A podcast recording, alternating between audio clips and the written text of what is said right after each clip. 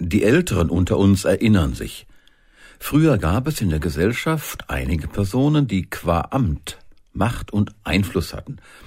Das waren der Arzt, der Pastor bzw. Pfarrer, der Lehrer, der Bürgermeister und der Polizist.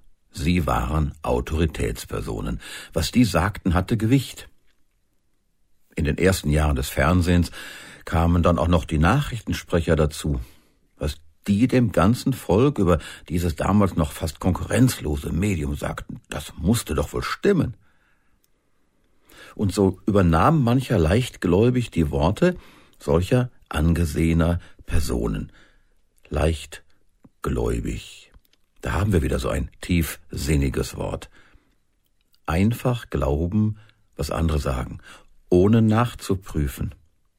Und für manche heißt das sogar, ohne selbst viel zu überlegen, ob das wohl stimmen kann, was andere von sich geben. Wir leben in einer Welt voller Meinungen. Die vielen Medien und die globale Vernetzung schütten uns täglich mit Themen und Thesen zu. Und da ist so viel Lug und Trug dabei. Fake News heißt das heutzutage.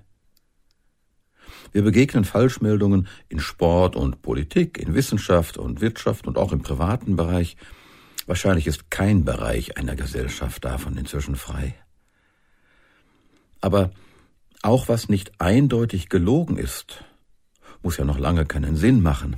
Also stellt sich die Frage, wem oder was glauben wir? Wem oder was glauben Sie? Und würden Sie sich als leichtgläubig charakterisieren? Kann man sich schnell für eine Sache einnehmen?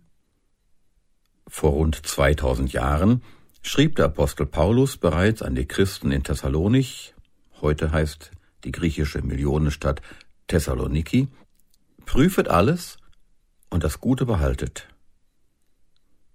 Prüfet alles und das Gute behaltet. Das ist ja richtig mit Arbeit verbunden. Und gar nicht einfach, manchmal sogar unmöglich. Wie soll ich als Laie etwas prüfen, von dem ich vielleicht gar keine Ahnung habe? Aber vielleicht können wir ja mal mehrere andere fragen. Wie denkt ihr darüber? So könnte sich manches als fragwürdige, exotische, irrige Meinung herausstellen. Und schließlich kann man auch vieles im Leben korrigieren, wenn man sich im Denken und Handeln mal verrannt hat. Prüfet alles und das Gute behaltet. Mit diesem Rat können Sie sich auch biblischen Aussagen nähern. So selbstkritisch war Paulus.